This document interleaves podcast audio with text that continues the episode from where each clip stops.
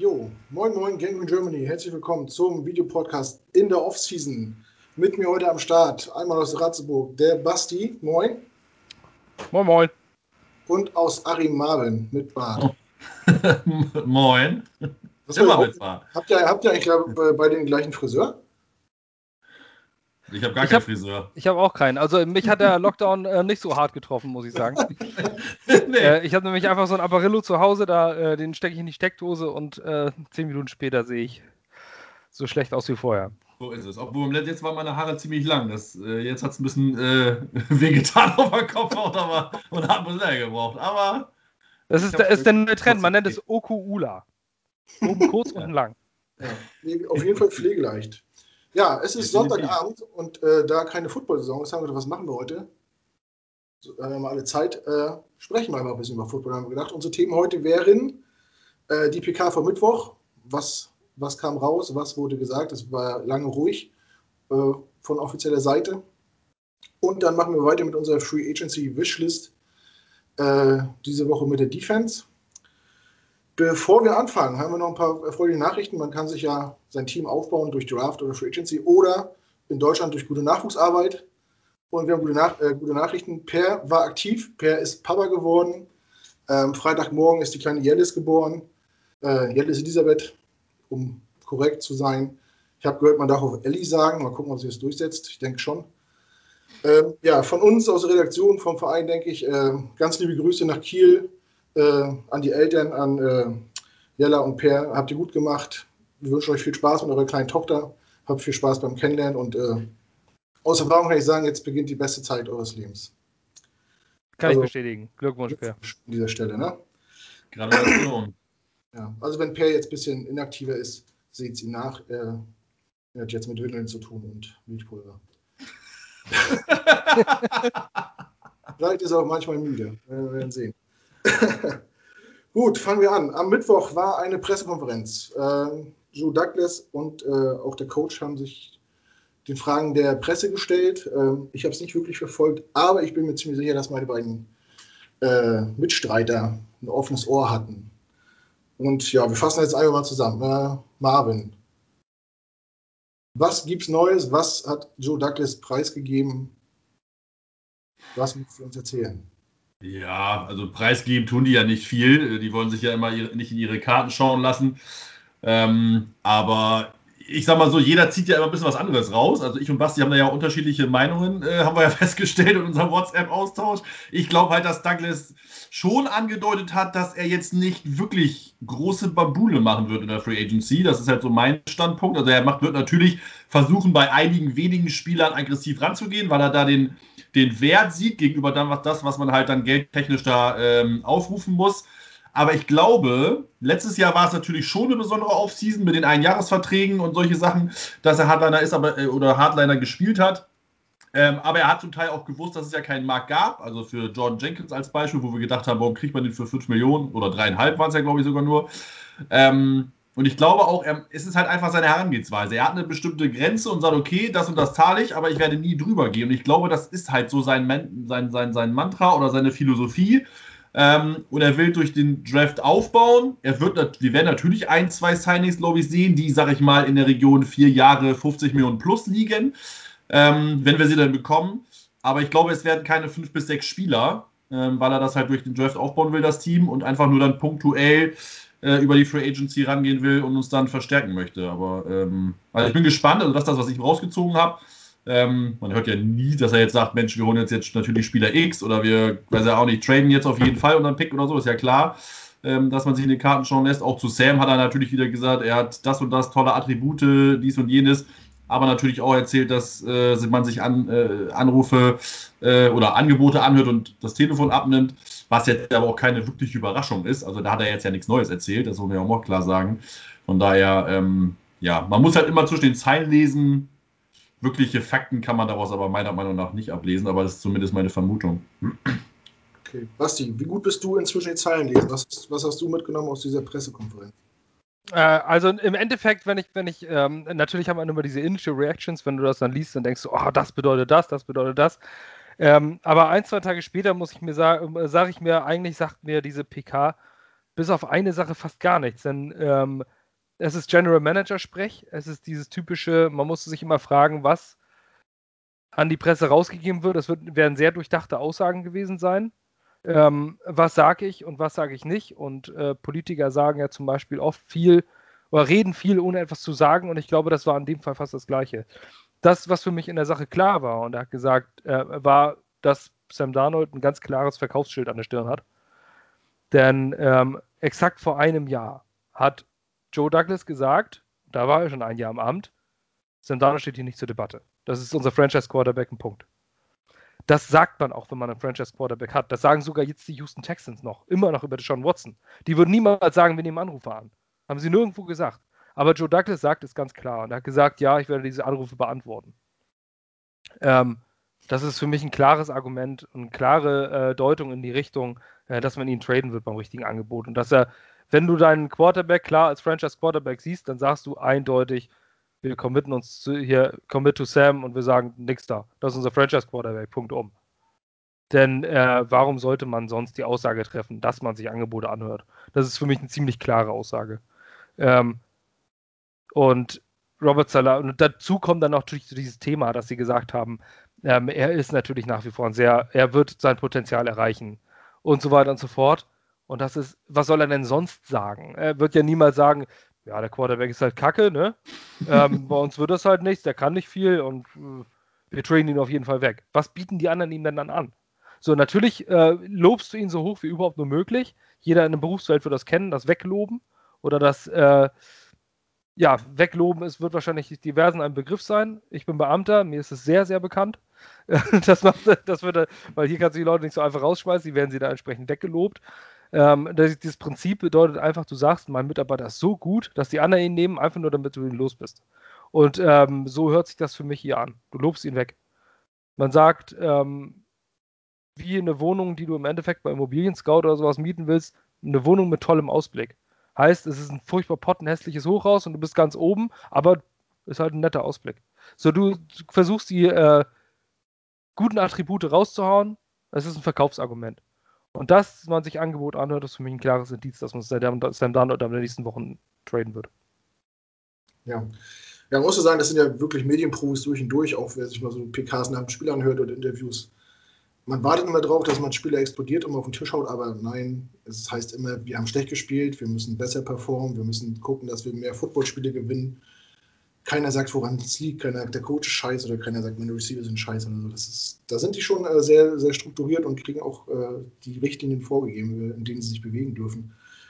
Ja, gibt es sonst noch irgendwas Erwähnenswertes, was, was, ähm, was gesagt worden ist? Wie siehst du die, äh, die Aussage mit den Free Agent Moves? Denkst du, da wird, äh, werden Blockbuster-Moves kommen oder denkt man, man wird sich da ziemlich ruhig verhalten und ja, und einfach nur den Kader ein bisschen auffüllen?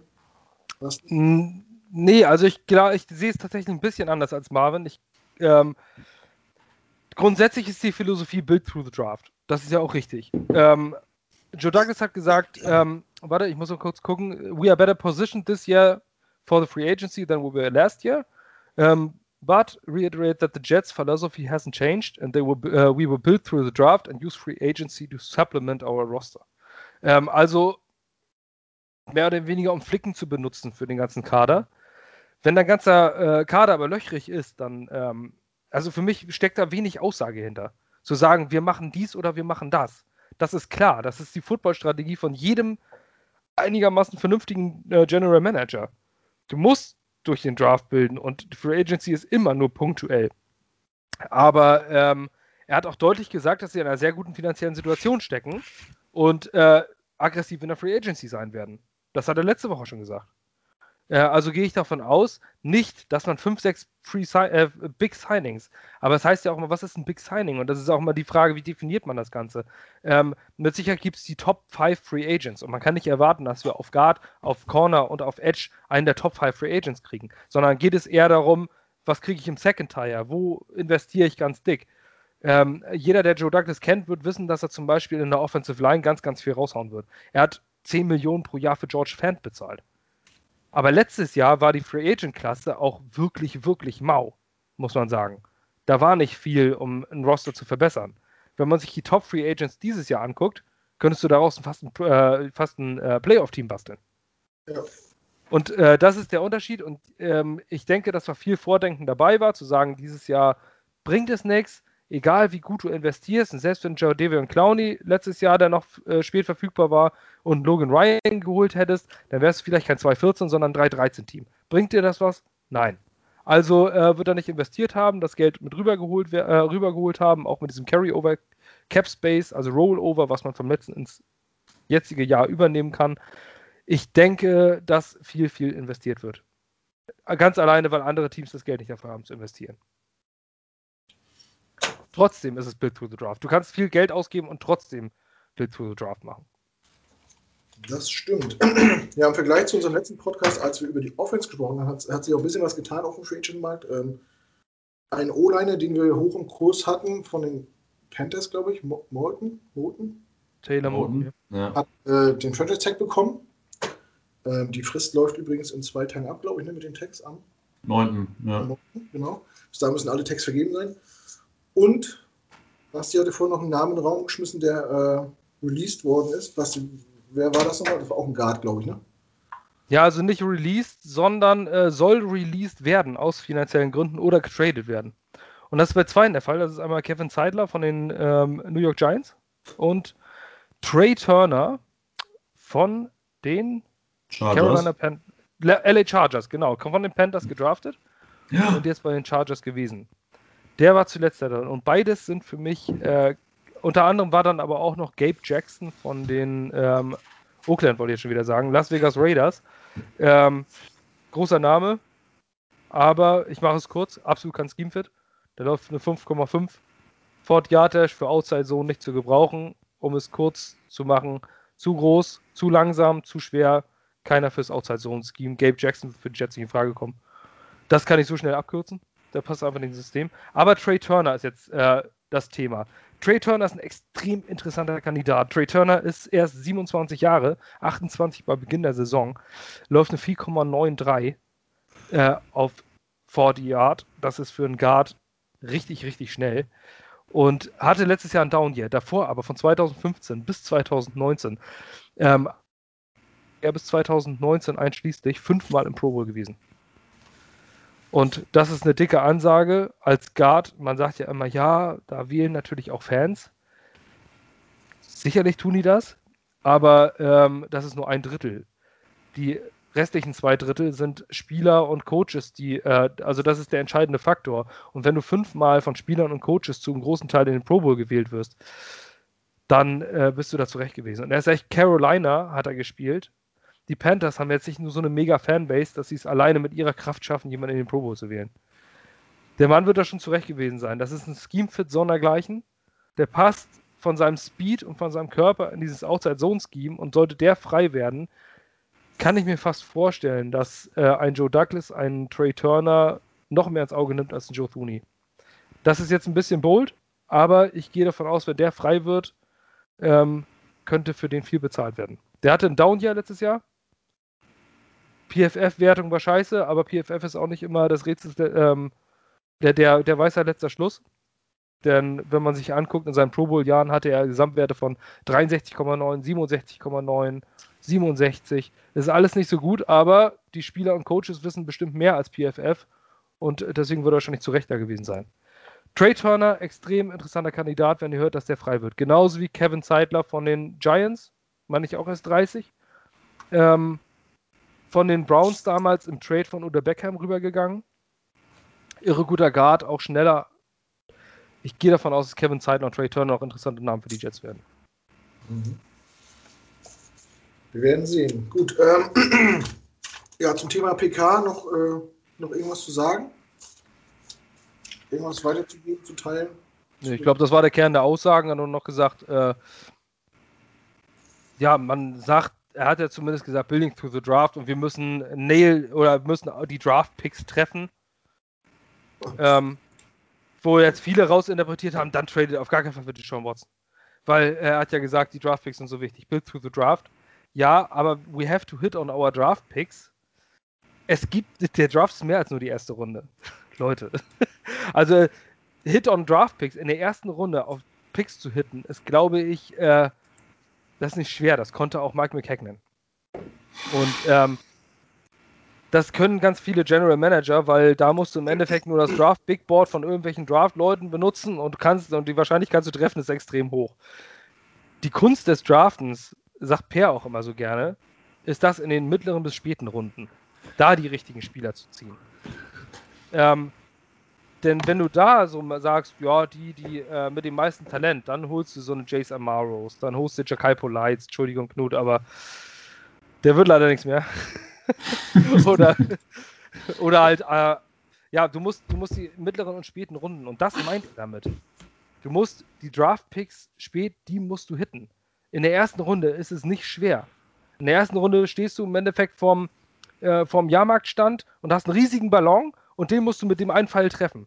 Das ist nicht schwer, den trifft jedes Kind. Aber diese ganz kleinen Ballons, ganz am Ende, die zu treffen, das ist schwer. Und äh, das ist, glaube ich, das, was er meint mit We have to hit on our draft picks. Damit meint er nicht die erste Runde und ich lese da wenig raus, ähm, dass das viel für oder gegen eine John Watson Trade spricht. Ja, denke ich auch. ja, das mit den äh, Luftballons ist ein gutes Beispiel. Auch mal irgendwo gehört, dass gerade in den späten Runden äh, macht es halt auch Sinn, sich irgendwie durch irgendwelche Trades, äh, auch wenn viele sagen, was soll ich mit einem Sechs-Runden-Pick, warum gehen wir den Spieler für einen Sechs-Runden-Pick weg? Äh, je mehr Pfeile du hast, um auf so einen kleinen Pfeil zu, äh, auf so einen kleinen Ballon zu werfen, desto höher ist die Wahrscheinlichkeit, dass du einen kleinen Ballon triffst. Ne, deswegen zur Erklärung, viele, viele verstehen so Moves nicht, warum man, äh, was, was haben wir für Williams hingekriegt, für die, äh, der zum Steelers gegangen ist? Sechs, Runden, sechs Runden Pick, glaube ich, ja. Ich frage was, was soll das, aber ja, wer weiß. Ne? Gutes Beispiel ist auch äh, Nathan Shepard, ich glaube, so ein Viertrunden-Pick. Dritte Runde. Mhm. Dritte Runde. Aber Foley Fatukasi waren sechs Runden. ja. Ne, wenn du so eine Leute hast, die dann äh, lange im Roster sind, auch wenn sie vielleicht keine Starter sind permanent, aber ähm, das ist schon so das Ceiling, was du haben musst, so ab, ab Runde 4. So, ne? Also da einen Starter zu finden, ist dann schon sehr unwahrscheinlich. Das ist dann schon mit auch mit viel mit Glück verbunden. Ich sag mal, ja. kann eigentlich so sagen, ab Runde 5, 6 ist es eigentlich Lotterie, reine Lotterietickets. So eine Rubbellose mit Gewinnchance 1 zu 15.000 oder sowas. ja gut, jetzt natürlich nicht, aber, aber äh, metaphorisch gesagt. Aber du hast dann, äh, ja, und genau wie du sagst, du musst halt da beim Dosenwerfen, wenn du drei Bälle hast, dann holst du und du kaufst die zwei dazu, ist die Wahrscheinlichkeit viel höher, dass du abräumst. Einfach, du musst äh, mehr, mehr Möglichkeiten haben zu treffen. Das stimmt. Aber gut, der Draft kommt noch und da äh, gibt es noch wir schon mal etliche Podcasts, wo wir uns damit beschäftigen, aber was jetzt anschließt, die Free Agency und die Offense haben wir abgearbeitet. Heute geht es um die Defense. Ähm, wir werden hinten anfangen mit den Cornerbacks, mit den Safeties, aber uns nach vorne vor und ähm, werden das so machen, dass wir die Positionsgruppe ansprechen, kurz äh, erläutern, wie die aktuelle Situation ist, wer ist der Vertrag, ähm, wie hoch ist der Bedarf, dass man abschätzt, wir müssen da sehr aktiv sein oder wir können mit dem, was wir haben, sehr gut leben oder wir müssen uns einfach nur in der Tiefe verstärken. So heute die Herangehensweise. ja, fangen wir bei den Cornerbacks an. Eine Positionsgruppe, die uns schon länger Kopfzerbrechen bereitet, wo man immer mal wieder gedacht hat, man hat jemanden gefunden, ähm, der was werden kann. Äh, Bless Austin ist der Name. Äh, Arthur Morlet ist ein Name, der sicherlich auch Talent hat, von dem man sich viel erhofft, aber wo man halt auch keinen Garantieschein hat, äh, ob das wirklich mal reicht. Ähm, ja, deswegen frage ich einfach mal Per, äh, äh Quatsch, Per, nee. Per ist, per ist, in, per ist in Mutterschutz, Entschuldigung. frage ich Marvin, äh, Cornerbacks, wie schätzt du die aktuelle Situation ein? Also von dem, was wir zur Verfügung haben und wie aktiv sollten wir da sein und Wen siehst du? Ja, also die Situation ist halt noch nicht so rosig. Also man hat ja jetzt, äh, also ich habe letztes irgendwie wird, geistert hier mal rum, von wegen Team A trennt sich von den Spielern und Team A oder Team B ist an den Spielern dran. Ähm, und angeblich wollen wir uns ja von äh, Brian Poole und Richard Perryman, also das war halt die Nachricht, zusammen trennen. Ähm, und unsere Cornerback-Situation, ich meine, du hast zwei Spieler schon angesprochen. Bryce Hall ist ja der hoffnungsvollste aus dem Kreis. Ähm, aber wenn halt ein Fifth-Round-Pick, der halt letztes Jahr noch mit seiner äh, Knöchelverletzung von seiner College-Saison zu kämpfen hat, unsere beste Hoffnung ist, dann weißt du halt, wie, wie es um die Cornerback-Position besteht ist, äh, bestellt ist. Deswegen, wir brauchen da definitiv, ähm, also durch den Draft und durch die Free Agency, eigentlich müssen wir halt doppeln, ähm, Verstärkung und ähm, von daher sollte man da definitiv investieren. Ähm, das Gerücht von Richard Sherman äh, geht ja rum, seitdem es die Gerüchte gab, dass äh, Robert Sala unser Headcoach wird. Und er passt natürlich auch. Und ich glaube, der Typ an Spieler, obwohl ich ihn eigentlich voll nicht ab kann, ähm, aber das halt immer mit bestimmten Spielertypen. Manche willst du, auf dein, willst du halt in deinem Team haben, weil sie halt kacke sind und nervig sind und so ein bisschen Trash-Talken und vielleicht auch mal ich will jetzt nicht unfair abschreiben, aber so ein bisschen Nicklichkeit. Ich meine, du hast ja auch Fußball gespielt. Es gibt ja immer jemanden, der einem immer auf die Füße tritt oder solche Sachen. Sowas, so einen brauchst du in deinem Team, aber natürlich nicht als Gegner. Und sowas ist Richard Sherman auch für mich, ähm, den wir echt gut gebrauchen können, den man für ein, zwei Jahre noch unter Vertrag holen kann, ähm, der bestimmt auch Bock hätte, unter Robert Sala zu, äh, zu spielen. Ist halt die Frage, ob er halt nochmal nach dem Ring hinterherjagen will. Und dann muss man natürlich ganz klar sagen, da sind wir in zwei Jahren noch nicht. Ähm, das ist jetzt natürlich die Überlegung, die er treffen muss. Ähm, aber er wäre auf jeden Fall ein guter Fit. Ähm, ich fand Ronald Darby an sich nicht schlecht, weil er auch jung ist. Ne? Der hat 27 Jahre, der hat bei äh, den, beim Football-Team, was ist so ein doofer Name, bei Washington Football Team letztes Jahr gespielt. Hat jetzt nicht die besten Bewertungen, ähm, also so, nicht nur bei PFF, sondern auch bei anderen äh, Experten, die sich damit beschäftigen, aber er ist halt erst 27. Ähm, war bei den äh, Bills vorher, wo er echt nicht schlecht war. Ähm, davor bei den Eagles, da war er auch noch relativ solide. Ähm, von daher, der finde ich ganz gut, auch durch, die, durch, das, durch das junge Alter. Ähm, ja, und sonst ist halt, ist halt immer die Frage, auf was Robert Zahler so steht beim Cornerback. Er hat ja zu der äh, Reporter die Frage gestellt, aber bis auf das er gesagt hat, er soll die 1 gegen 1 gewinnen und an der Goal-Line gewinnen, hat er halt nicht viel erzählt, was jetzt beim Cornerback so seine bevorzugten Stärken sind. Ähm, und sonst weiß nicht, Rashad Breland sticht für mich noch heraus, der bei den Chiefs letzte Saison oder letzten Jahre war. Ähm, ja, Patrick Peters ist natürlich auch mal ein Name, aber ich glaube, der wird vielleicht sogar bei Arizona verlängern. Ähm, von daher sind jetzt meine Tops drei, würde ich mal Richard Sherman, Ronald Darby und Xavier Rhodes kannst du noch nehmen. Der war eigentlich ganz, der war ziemlich gut. Ist zwar schon 31, aber der hat ziemlich gute Leistung gebracht. Das wäre so meine, meine Top 3. Ja. Basti, wie beurteilst du die aktuelle Positionsgruppe, äh, was Cornerback angeht? Was denkst du, wie aktiv sollten wir da werden? Wen hast du da ins Auge gefasst? Also wir haben auf Corner definitiv ein Problem und das ist eine äh, biggest needs. Wir haben auf Cornerback Talent, aber das war's. Also wir haben nichts proven auf Cornerback. Aktuell äh, fehlt uns ein Slot Corner. Äh, da haben wir auch vielversprechend Javelin Gidry an ähm, na, undrafted Free Agent letztes Jahr gewesen, kam zwischenzeitlich rein, hat einige Flashes gezeigt, aber sich auf einen undrafted Sophomore, der mal die ein oder andere Flashes in der 2014-Saison gezeigt hat, verlassen, wäre ein risky Move. Also da schwebt immer noch darüber Brian Poole, äh, der uns fehlt, der Free Agent wird und ähm, wo ich persönlich sagen würde, es wäre clever, ihn zu resignen und vielleicht auch nochmal denselben Vertrag er wird mit sicher vielleicht, äh, ich glaube nicht, dass er viel mehr bekommt. Letztes Jahr haben wir ihn, glaube ich, für 4 Millionen nur, nur halten können. Ähm, ich sehe das nicht, dass wir, äh, dass er einen viel, viel größeren Markt hat, nachdem er fast die gesamte Saison verletzt ausgesetzt hat. Für mich wäre es clever, Brian Poole nochmal für ein weiteres Jahr zu binden. Zumindest zu versuchen.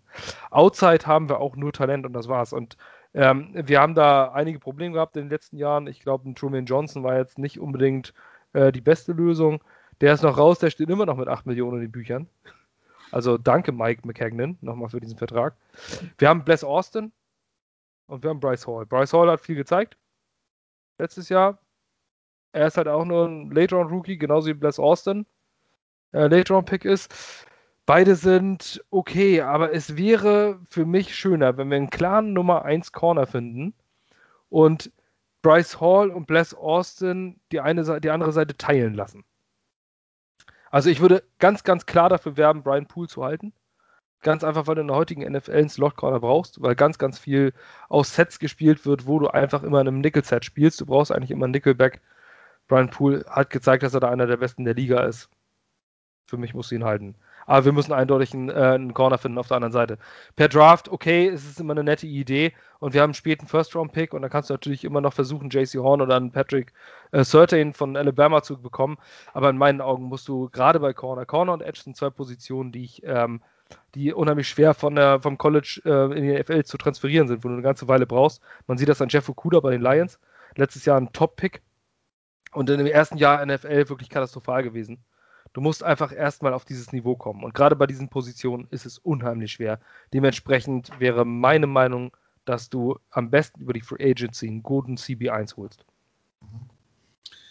Ja, du hast angesprochen, äh, jetzt ist natürlich so, dass äh, Positionen wie Cornerback oder Edge natürlich auch massiv bezahlt werden müssen, wenn man sich in der Free Agency damit ähm, verstärken will. Wir, Truman Johnson ist ein gutes Beispiel. Natürlich hat er auch nicht abgeliefert. Selbst wenn er, selbst wenn er gut gespielt hätte, hätte er wirklich horrendes äh, Honorar bekommen für das, was er macht. Nur hat er, gut, jetzt hat er nichts gemacht.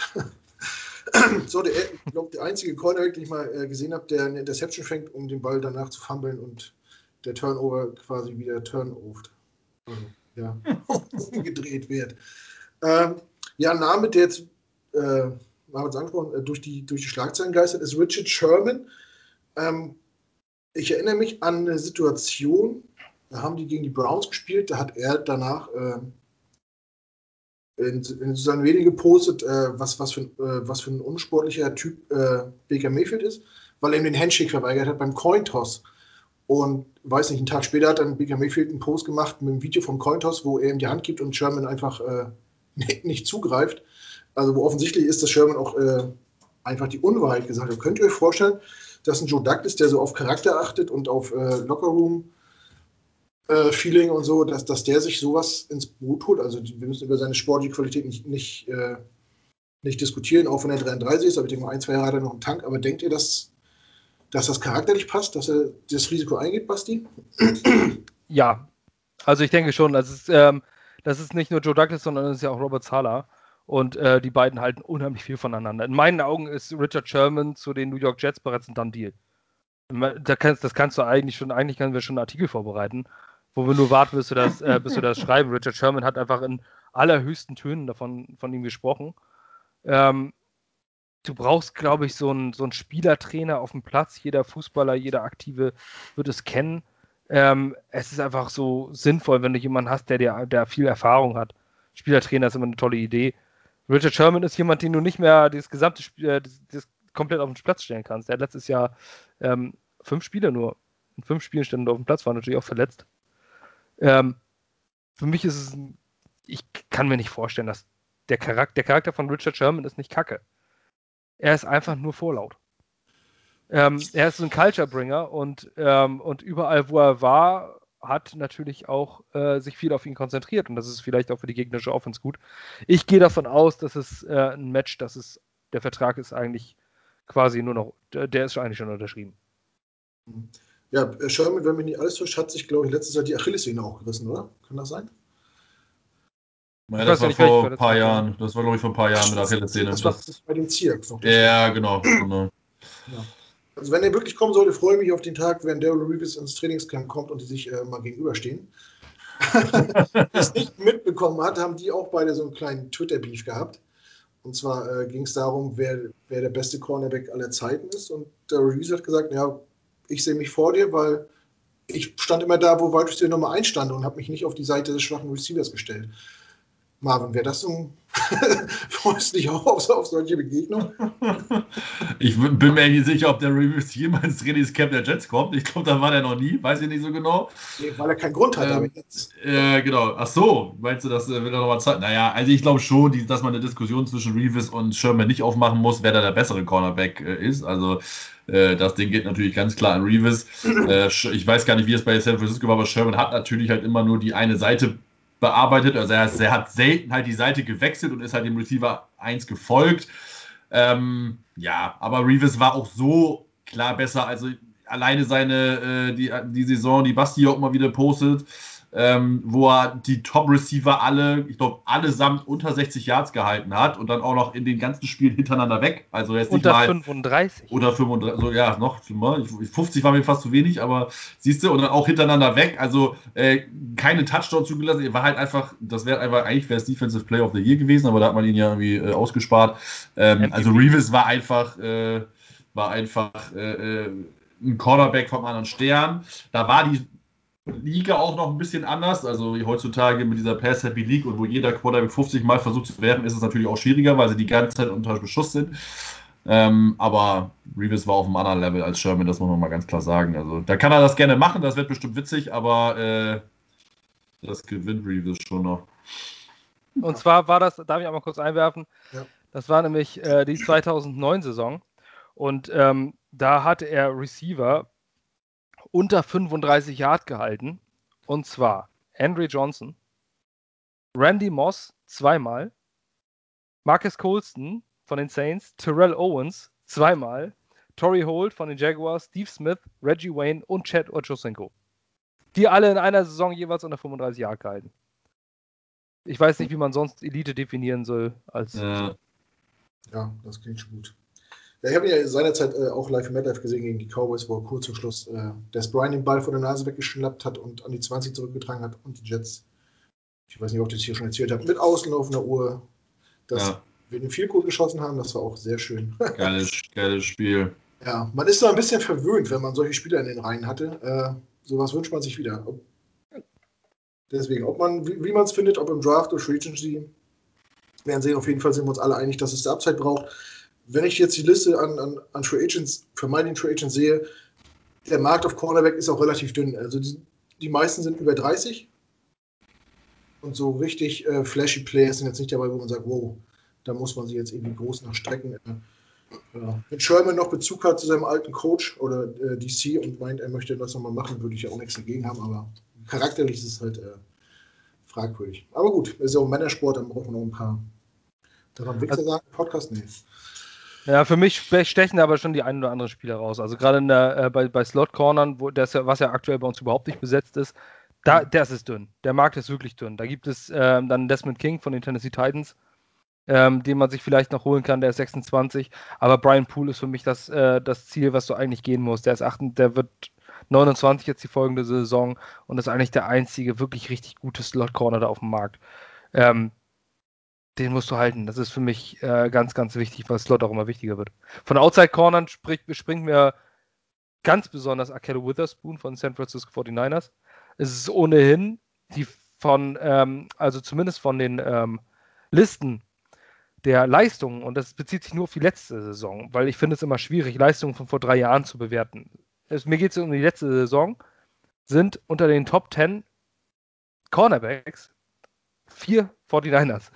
Und das Schöne ist ja, wir haben, die, äh, wir haben einen neuen Head Coach, der, der kennt die Jungs ganz gut. Und ähm, ich glaube, sie halten auch ziemlich viel von ihm. Für mich wäre das perfekte Duo, das wir holen können. Also ich sage einmal kurz, Jason Barrett wird Free Agent.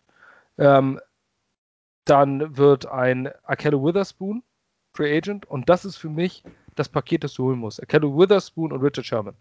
Diese beiden Quarterbacks, Akello Witherspoon ist 26 Jahre jung, hat 88% seiner Snaps Outside gespielt, das heißt, du kriegst einen Outside Corner. Hat nur, zwar nur elf Spiele gemacht, war aber auch nur 65% auf der linken Seite. Das heißt, er wechselt auch auf beiden Seiten und ist nicht nur auf eine Seite bedacht. Dazu hat Akello Witherspoon ähm, das Coverage. Wir spielen die, die um das kurz zu erklären, die ja. Defense von Jeff Ulbrich spielt viel aus dem Cover 3 Set. Das heißt, du hast viel Zonenverteidigung. Und ähm, die Coverage-Wert von Akello Witherspoon letztes Jahr hatte einen 98% Percentile. Was so viel bedeutet wie nur 2%, also er ist besser als 98% der Liga in der Coverage. Letztes Jahr gewesen. Er ist somit der Top-Free Agent zu kriegen, 26 Jahre jung, ähm, und das einer der besten Coverage-Cornerbacks äh, auf dem Markt, wenn nicht sogar der beste. Ja, er ist der beste Coverage-Corner auf dem Markt. Passer-Rating allowed ähm, 78% Percentile, also 78% besser als der Rest der Liga. Ähm, Yards pro Coverage Snaps sind 87%. Äh, selbst in der Run-Defense ist er mit 65% überdurchschnittlich gut. Akello Witherspoon mit 26 Jahren ist für mich der Free Agent to sign. Wenn du Akello Witherspoon und Richard Sherman holst, dann haben wir uns auf Corner ganz enorm verbessert. Ja, ja dabei aus San Francisco kommen, dürfte das wahrscheinlich auch, dürfen wir da einen kleinen Vorteil haben äh, durch Robert Salah, äh, weil man sie einfach kennt und die, wenn sie ihn feiern, halt auch mitkommen. Und unter ihm spielen wollen. Ähm, ja, haken wir die Corner ab, würde ich sagen gehen ein bisschen in die Mitte, gehen zu den Safeties. Marvin, wie beurteilst du die aktuelle Situation? Wie hoch ist der Bedarf? Wie aktiv müssen wir sein? Ja, ich sag mal so, also eigentlich sehe ich den Bedarf noch nicht so ganz wirklich. Also ich sag mal so, auch wenn wir jetzt mit May nicht verlängern können, also langfristig, wird er ja hoffentlich mal den Tag bekommen. Ähm, und den wird er mit Sicherheit auch spielen. Ähm, oder darunter wird er mit Sicherheit auch spielen. Ähm, Davis war ja durchwachsen, also Ashton Davis, unser, unser äh, Draftpick vom letzten Jahr, oder vom, nee, doch vom letzten Jahr kann man ja schon sagen. Ähm, aber auch da glaube ich, dass er sich noch gut entwickeln wird. Ähm, Salah und, und Ulrich viel mit dem anfangen werden können. Ähm, ja, du hast natürlich ein paar Safety, sag ich mal, die, die Free Agent werden. Ähm, du hast einen Keanu Neal, der häufiger verletzt ist, der talentmäßig eigentlich für mich Pro Bowler oder All-Pro-Level sogar hat, wenn er halt nicht immer verletzt wäre. Ähm, du hast einen Bernie Cooker, der aber eher so ein Markus May wäre. Also ähm, brauchen wir typenmäßig eher wahrscheinlich nicht.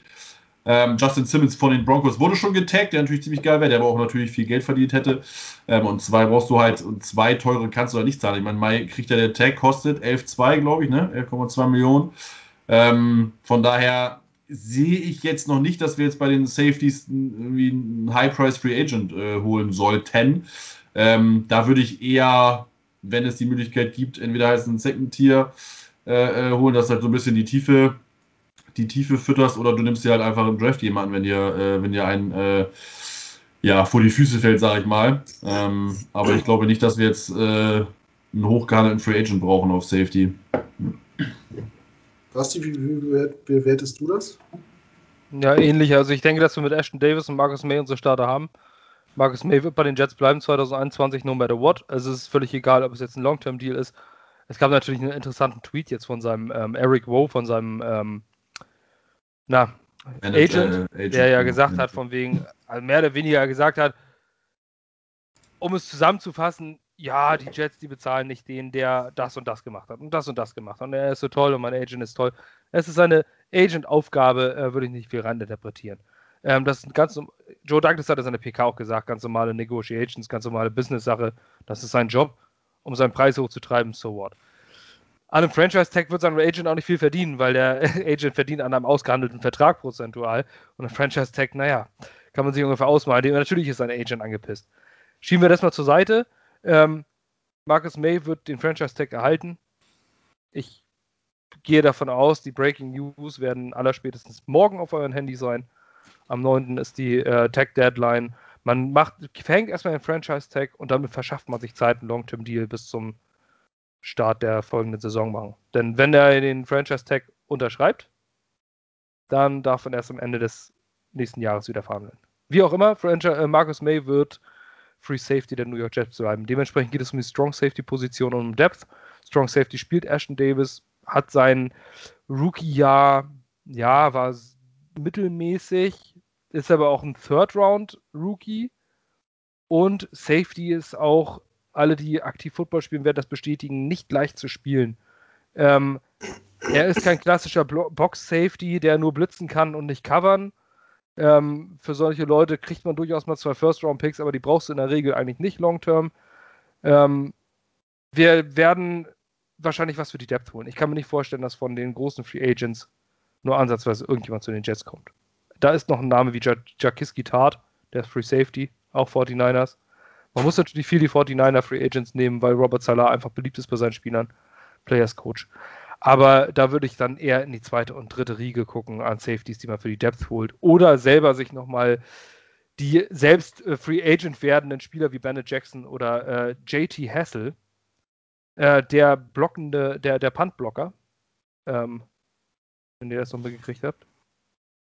Also ich gehe davon aus, es werden Second-Tier Free Agents. Den Safety-Markt können wir für was Free Agency angeht, als Jets-Fans eigentlich ein bisschen hinten ran schieben. Gut. Ja, sehe ich eigentlich ähnlich. Äh, können wir das Backfield abschließen und gehen mal Richtung Front 7. Und jetzt wird es interessant, weil jetzt äh, fehlt mir nämlich der Tiefgang. Ähm, viele werden es kennen, man redet immer von Edge Defender, vom Pass Rusher, ähm, der sowohl Outside Linebacker sein kann in einer 3-4 Defense oder in einer 4-3 als Defense End Edge Rusher spielen kann. Wenn ich das jetzt richtig zusammenbekommen habe. Aber dafür wäre Basti da. Basti, vielleicht kannst du uns einfach mal erklären, was ist ein Edge Rusher? Also ich würde zum Beispiel äh, gut finden, wenn man Edge Rusher mal als Einzelpositionsgruppe werten würde, zum Beispiel.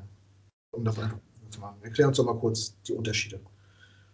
Ja, das ist natürlich immer die Diskussion und äh, oft ist die Diskussion, ähm, sollen Edge Defender immer gleich, bezahl äh, gleich bezahlt werden, gerade was Franchise Tag angeht. Es ist ein großes Gap zwischen Linebackern und Defensive Ends. Es ist auch ein spielerischer Unterschied und ich gebe dir grundsätzlich recht, eigentlich ist Edge eine Position. Das wäre auch gut, das zusammenzufassen. Ich sage mal, bis vor zehn Jahren mal angenommen, kannte niemand den Begriff Edge. Da hat man zwar Edge Rusher gesagt, aber Position wurde das nicht benannt. Da warst du entweder Outside Linebacker oder Defensive End. Da gibt es einen feinen und elementaren Unterschied und das ist äh, die Pre-Snap-Position, die du spielst. Ähm, ein End, also ich sag mal so, es gibt, jeder kennt die Gaps. Die Gaps zwischen dem Center und dem Guard ist das A-Gap. Gibt es A-Gap links, A-Gap rechts. Das B-Gap ist zwischen Guard und Tackle. Und dann gibt es dasselbe Äquivalent nur in der Defense. Da hast du Techniks. Ähm, zum Beispiel die, das ist ein Zahlensystem. Die Zero-Technik ist auf der Nase, also immer die Position, wenn die Position, wenn die Offensive Line steht. So. Dann hast du die Zero-Technik, die Null, und dann geht sich das nach rechts und links in steigende Zahlen bis zur 9 hoch. Du hast die Null, das ist auf der Nase des Centers. Dann stehst du, Alignment, jeder kennt, dass der Madden spielt und dann mit den linken Sticks und sowas die Line nochmal verschiebt. Steht, stehst du mit der Nase auf der Center-Position. Dann gibt es die One-Technik. Die One-Technik ist in der in, auf der Innenseite der Schulter, nee, auf der Au Außenseite, oh, mein Gottes Willen, jetzt kriege ich das alles, das ist schwer zu erklären. Ähm, wenn wir aber von Defensive Ends und Outside Linebackern reden, sprechen wir von, beim Defensive End zum Beispiel von der Five-Technik. Du hast, du hast eine feste Position in der Defense Line. Hand auf dem Boden, Three-Point-Stance, man kennt das, alle kennen es, die, äh, das Spielen sehen, du bist nach vorne gelehnt. So, und du hast eine feste Position, du stehst auf der Außenschulter des Tackles. Du kannst dann auf die Vortechnik, also auf die Nase des Technik, äh, aber das ist selten. Das, das häufigste, was man Defensive End sagt, ist so eine Five-Technik. Du stehst also zwischen dem Tackle und dem Tight End oder wenn kein Tight End ist, auf der Außenschulter. Damit bist du auf der Edge, Außenklinge, auf der Außenseite, um außen rum äh, rumzurennen. Das heißt, Defense, äh, als Defensive End in einer 4-3-Defense hast du eine feste Position und du verschiebst die gesamte Line. Du verschiebst nicht dich selbst. Als Outside Linebacker hast du deine Hand nicht auf dem Boden. Du bist freier. Du stehst im Endeffekt wie ein Safety. Ähm, mit beiden Beinen, du, hast, du kannst dich ein bisschen mehr bewegen und du bist nicht fest auf deiner Position auf der Außenschulter des Tackles, sondern du kannst ein bisschen weiter nach rechts gehen, du kannst ein bisschen weiter nach links gehen. Ähm, du bist ein bisschen, ein bisschen freier in der Bewegung. Ähm, und, du, und jeder kann das mal für sich selbst versuchen. Du kannst dich auf den Boden stellen, als würdest du losrennen wollen mit einer Hand auf dem Boden. Du hast eine ganz andere äh, du hast ganz andere Möglichkeiten. Du musst von unten explosiv hochkommen. Du bist ähnlich wie der gegnerische Tackle in derselben Position, beide eine Hand auf dem Boden, ein bisschen weiter unten. Und dann gehst du hoch und du brauchst diesen ersten Punch. Das erste zu machen. Dann gibt es den Swim Move, es gibt verschiedene Bull Rush, es gibt diese verschiedenen Moves, die du mit dem Arm machst, um dem aus dem Weg zu gehen. Als Outside Linebacker bist du, brauchst du das nicht. Du bist ja schon oben, du kannst ein bisschen weiter nach rechts gehen und dann mehr deinen Speed nutzen, um von rechts äh, anzurennen. Du kannst nochmal zwei Schritte zurückgehen. Und es ist auch nochmal was anderes, wenn du in die Coverage droppst. Wenn du aus dem Boden mit einer Hand auf dem Boden nach hinten in die Coverage gehst. Sprich, du hast nicht nur den reinen Edge Rush. Also du musst nicht immer nur rennen, no matter what, krieg den Quarterback. Ähm, sondern du musst zurück in die Coverage. Dann ist es vom Boden mit einer Hand am Boden deutlich schwieriger, nach hinten zu kommen, aufzustehen, nach hinten in die Coverage und dann rauszugehen. Als Outside Linebacker kannst du den Vorteil verschaffen, kannst du schon mal nach hinten gehen und ein bisschen, ein bisschen, ein bisschen variabler. Es ist also schon eine andere Position, aber sehr, sehr ähnlich. Also, das hörte sich jetzt so an, als wäre es kompletter Unterschied. Das ist es nicht. Mhm. Aber jemanden, der quasi niemals als Defensive End in einer 4-3 gespielt hat, mit der Hand am Boden, beizubringen, sich jetzt in die Defense End auf dem Boden, äh, die Hand auf dem Boden zu machen und immer aus dieser festen Five-Technik oder Seven-Technik auf den Schulter des Tight Ends oder sowas zu machen, das ist unheimlich schwer. Und das, äh, das hattest du mich mal in der Woche gefragt, ob es bei Von Miller so einfach ist. Von Miller spielt seine gesamte Karriere Outside Linebacker. Der hat seine Hand nie auf dem Boden. Ähm, das wirst du dem auch nicht mehr antrainieren können. Das kannst du vielleicht einem, einem Rookie noch antrainieren, aber ich glaube, als Outside Linebacker ist das schwierig. Du kannst einen Defensive End eher in einen Outside Linebacker umfunktionieren als andersrum. Ich glaube, so ein Beispiel ist, äh, wenn ich falsch liege, war damals Björn Werner, der ist so ein Pick, ähm, der am College in der 3-4 immer äh, Right Outside Linebacker gespielt hat und keine andere Aufgabe hatte, als den Quarterback zu jagen oder vielleicht mal äh, den Run zu verteidigen. Und ist dann zu den Colts gekommen, die eine 4-3 gespielt haben und da musste als Linebacker halt auch äh, Coverage. Umgekehrt. Also er war im, in einem College war er immer 4-3 Defensive End. Ah, okay, so Und einmal allerlein und musste bei den Colts in einer 3-4 Outside Linebacker spielen und hat halt die Coverage nicht hinbekommen, ne? So logischerweise, weil er da einfach auch zu schwer war. Äh, wie Basti ja sagt, er muss halt ein bisschen wendiger sein und so und ähm, muss halt ein bisschen mehr aufpassen. Das war halt nicht sein Spiel. Die haben ihn halt. Ja. Man denkt, man kann das halt antrainieren. Das ist halt schon schwieriger, ne? Das ist halt nicht so leicht. Also, also diese oh, Technik, diese Pre-Snap-Positionen sind für die Defensive Line vorgegeben. In jedem System, egal was du spielst, ist es vorgegeben. Over, Under. Du hast, du hast die Position, ob du die 5-Tag, 3-Tag, 4-Tag, 4-I-Tag, du hast vorgegeben, wo du stehst. Das nennt man die Alignments. Und äh, als Outside Linebacker hast du nur ungefähr ein Verschieben. Und du kannst dir deine Position aussuchen. Und deswegen ist es einfacher. Wenn du jetzt für dich meinst, Outside Linebacker sind in der Regel leichter und etwas schneller als Defensive Ends. Wenn du jetzt meinst, ich kriege die Position auf den Tackle besser, wenn ich ein bisschen weiter nach rechts gehe, dann machst du das. Dann würde dir kein Defensive Coordinator sagen, du standst aber falsch. Wenn du aber als Defensive End auf dem Film statt in der 5-Tag, in der 4-I-Tag stehst, dann kriegst du voll auf den Deckel, weil du falsch standest. Der Outside Linebacker ist ein bisschen variabler, ein bisschen freier in seiner Position. Macht es aber auch komplizierter, weil die Spieler müssen natürlich mehr mitdenken. Also, und ich, ohne jetzt Björn Werner naheziehen zu wollen, aber es ist viel einfach einfacher gewesen zu sagen, du musst das machen und dann mach. Konnte er gut. Aber Linebacker müssen halt auch ein bisschen das Spiel lesen und sagen, okay, wo muss ich jetzt hin, falls ich ja auch Contain halten muss. Also ich muss den Run ja verteidigen, dann muss er ja auch irgendwo stehen. Er kann sich ja nicht irgendwie zum Middle-Linebacker hinstellen und dann läuft der Running Back und dann passiert das wie bei uns mit Mostert, der dann irgendwie uns 90 Yards äh, den Touchdown in die Endzone läuft. Du musst halt schon auch irgendwie den Run ja stoppen und dann musst du halt zumindest über die Seite rüber. Ne? Und du hast halt ein bisschen mehr Verantwortung als nur Hacken, Gas, äh, Beine in der Hand und auf den Quarterback rauf. Ne? Und das macht es halt ein bisschen komplizierter. Wie ihr seht, ein hochkomplexes Thema. Äh, wenn ihr nicht hinterhergekommen seid, äh, schämt euch nicht, ich habe den Anschluss auch verloren. äh, vielleicht kann man das an dem Beispiel ähm, Leonard Williams mal kurz erklären, der ja seinerzeit zu den Giants getradet worden ist und jetzt, wenn ich es richtig gehört habe, sogar getaggt werden soll, weil er doch äh, scheinbar da das zeigt, was man sich bei uns lange gewünscht hatte. War, war er bei uns falsch eingesetzt oder hat er einfach ein von sich einen Push gehabt? Oder woran liegt das jetzt, dass er, dass er bei den Giants so, äh, so gut ist? Äh, wer, wer will?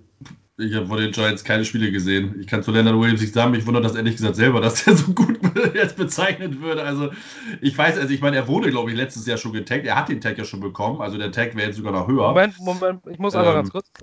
Aber, äh, ich, äh, Jetzt kommt hier Einsatzmeldung hier gleich. Ähm, also ich muss echt gestehen, ich weiß es ehrlich gesagt. Bei Leonard Williams habe ich keine Ahnung. Ich weiß nicht, warum der so äh, gut ist. Also er hat, äh, glaube ich, äh, wie viel Sex hatte der? 10, 12 Sex. Ähm, also er kommt einfach besser zum Quarterback. Das war ja das Problem bei uns. Ähm, Leonard Williams ist ja eigentlich kein, ist ja kein, kein, kein äh, Edge. Leonard Williams ist ja eigentlich ein D-Lineman, wenn du so willst. Eigentlich, er ist eigentlich ein Quinnen Williams. Ja. Ähm, und er hat bei uns halt das Problem gehabt, dass er einfach nicht zum Quarterback kam. Er hat natürlich Sex gemacht, aber es war halt einfach zu wenig für das Talent, was er eigentlich oder was die Leute ihm nachgesagt haben. Ähm, und er hat natürlich schon gute Arbeit geleistet, er hat auch viel Drecksarbeit geleistet, auch was Quinn Williams gemacht hat.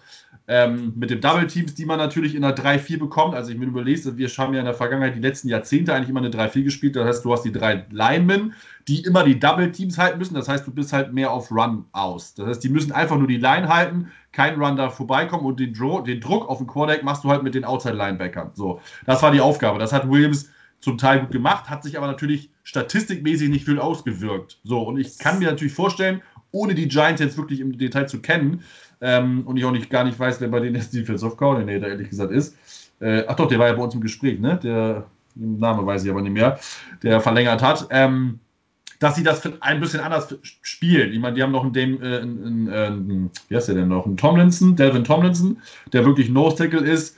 Ähm, Olive, wie Vernon spielt da, glaube ich, noch, ne? Von den Browns auch in dem oder Beckham Trade gekommen, dass sie sich das ein bisschen anders aufgeteilt haben. Williams vielleicht mehr Freiheiten hat und dadurch viel, viel besser zum äh, Quarterback gekommen ist oder jetzt auch einfach besser geworden. So, also das zu beurteilen kann ich jetzt, vermag ich jetzt aber nicht. Ähm, aber das ist halt noch, er hat noch eine andere Position. Ne? So, und Quinn Williams hat ja das ja auch hingekriegt. Der hat sich ja auch sehr gesteigert, kommt auch durch die Double Teams durch. Und es kann natürlich sein, dass Williams das halt jetzt erst gepackt hat. Bei uns war es halt ein bisschen zu wenig. Deswegen na, der Trade, ne?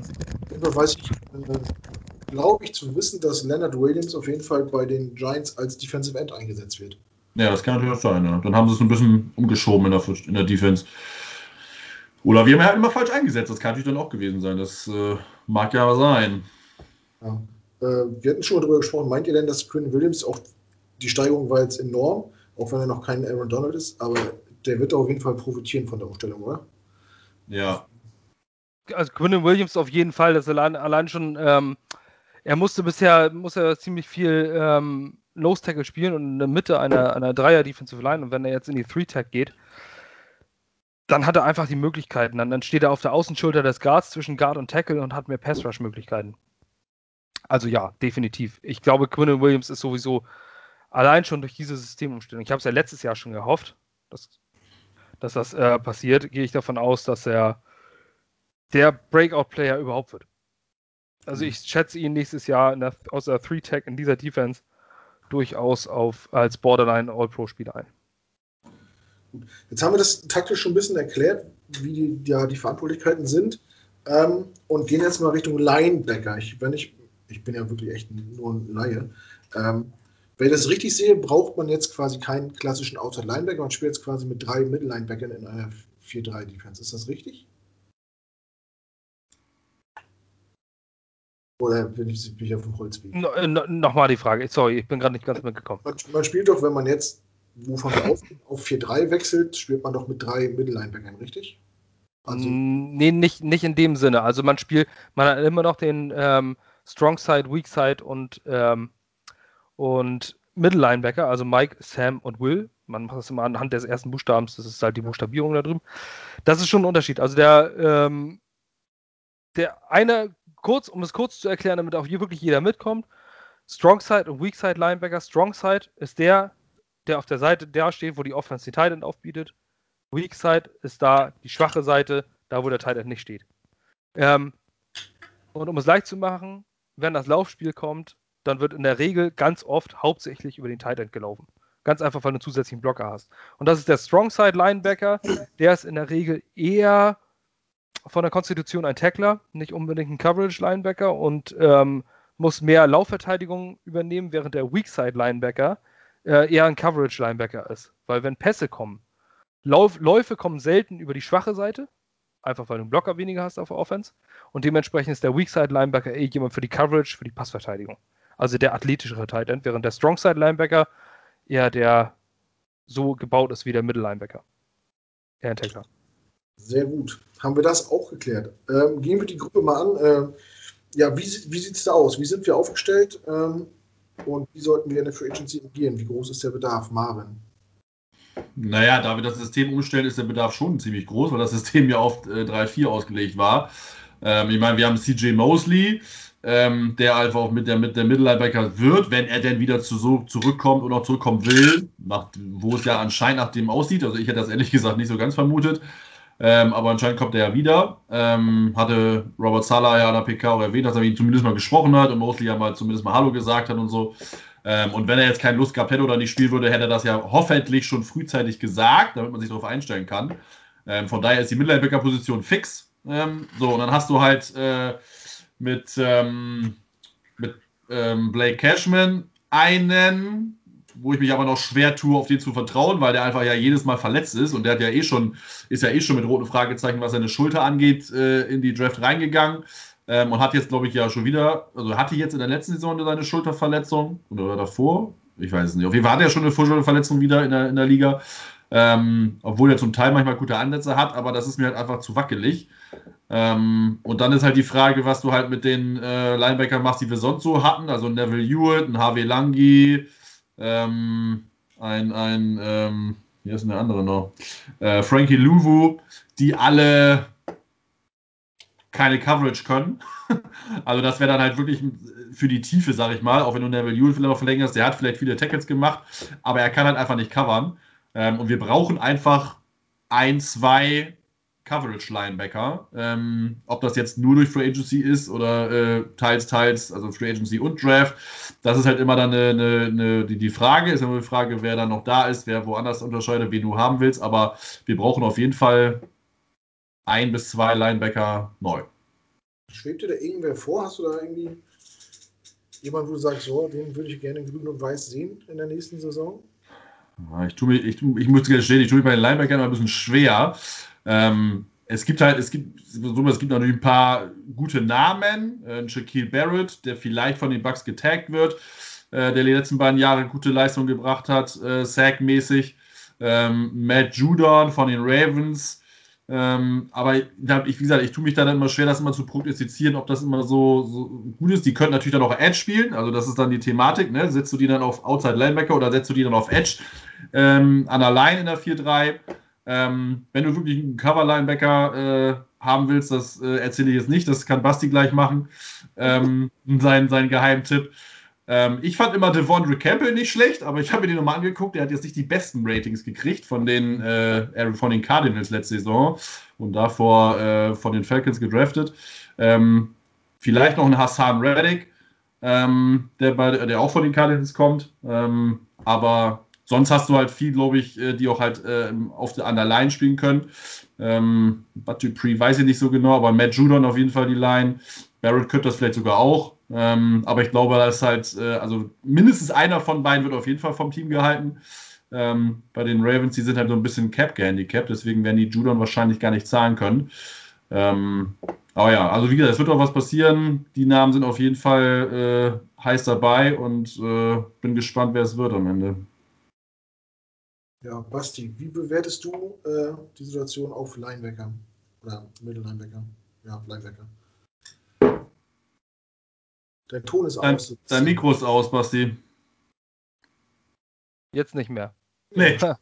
ähm, nein, also die, die Linebacker, die du gerade eben genannt hast, sind natürlich hauptsächlich Edge-Defender. Und ähm, wenn ich jetzt bei den, bei den Linebackern, also für mich ist es expliziter Unterschied, äh, Edge-Linebacker, und ich würde jetzt auf die Linebacker tatsächlich eingehen, weil wir bei den Linebackern mit CJ Mosley haben wir einen, des besten, einen der besten des Spiels. Das wird oft vergessen, weil er halt vor zwei Jahren verletzt war und letztes Jahr Opt-out gemacht hat und das wird immer, heißt es so, ja, Opt-out, ah, den kannst du da weg. Das ist das gute Recht von jedem gewesen und in dieser Pandemie äh, war es nicht so einfach für viele.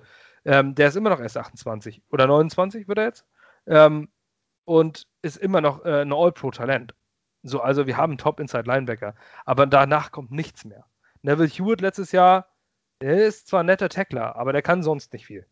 Und äh, Neville Hewitt kannst du resignen, vielleicht für 1,3 Millionen, zwei Jahresvertrag zu, äh, zu, was ich, 3 Millionen oder sowas wäre äh, angebracht. Für die Depth wäre das sinnvoll. Der kennt das Team, der kann gut tack tackeln, den kannst du als Strongside Linebacker einsetzen. Aber was ich eigentlich sagen will, du hast außer CJ Mosley nichts. Das heißt, wir brauchen unbedingt Hilfe auf Linebacker. Das ist für mich einer der großen Needs, über die selten gesprochen wird. Weil Linebacker halt auch nicht so eine sexy Position ist. Ähm, wir brauchen da unbedingt jemanden. Du musst was für die Depth holen, deswegen würde ich ihn vielleicht in Devil Hewitt versuchen zu resignen. Einen Blake Cashman haben wir da, den haben wir mal in der fünften Runde gedraftet. Der hat aber noch nichts gezeigt bisher.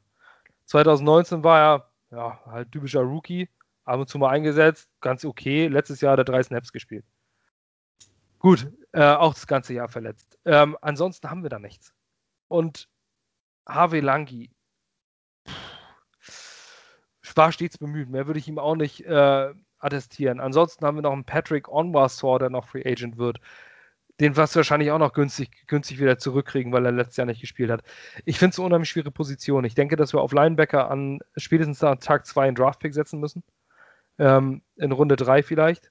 Ähm, ich sehe dann Pete Werner von äh, Ohio State, den ich äh, sehr, sehr gerne ähm, hätte. Es ist allerdings ein Draft, ähm, aber wenn wir bei den ähm, Free Agents sind, dann habe ich hier Spieler, die da definitiv interessante Kandidaten sind. Für mich sticht daraus zum Beispiel ein Nicholas Morrow von den Las Vegas Raiders. Ähm, irre gut, ähm, hat 51 der Snap, Prozent der Snaps letztes Jahr gespielt, alle 16, äh, nee, 14 Spielen aktiv gewesen. In der Coverage äh, gehört er zum 38, äh, 83. Percentile, also ist immer noch nur 17 Prozent der Linebacker sind besser als er in, äh, in, Coverage. Ist dazu erst 26 Jahre, bei ihm würde es sich lohnen, einen Long-Term-Contract äh, hinzuwerfen. Dann sehe ich noch einen Denzel Perryman von den Los Angeles Chargers, wird sicher in manchen Namen sein. Bei ihm ist die Sache, er hat nur 24 äh, Snaps pro Spiel gespielt, ist also erst ein Rotational Linebacker, war aber in 13 Spielen aktiv und ist in der Coverage immerhin besser als 92 Prozent der Liga. Das ist, das sind die guten Werte. Das sind die beiden, die ich in, ähm, in Betracht ziehen würde, gerade bei der Coverage, ist ein Denzel Pyramid mit 91% Percentile, gehört er zu äh, der Elite der Liga und äh, so ein Spieler auf Weakside Linebacker wäre toll. Er ist 28, ähm, den kannst du nochmal drei Jahre unter Vertrag nehmen, ohne jegliches Problem und dahinter vielleicht in den späten Runden noch was draften. Aber das sind für mich die Free Agents, die ich ins Auge nehmen würde. Ansonsten ähm, wird es, es sind natürlich einige Linebacker da und der Linebacker-Preis ist auch nicht der allerhöchste. Wir müssen auf jeden Fall einen guten Linebacker haben. Und wir müssen welche draften. Also diese Position ist nicht aus den Augen zu verlieren. Wenn ihr guckt, sagt nicht, Linebacker pff, sind nicht so wichtig. Doch, sie sind verdammt wichtig. Und wir brauchen auf jeden Fall äh, Verstärkung auf Linebacker, weil wir dort nur einen Starter haben von drei, die wir brauchen. Ja.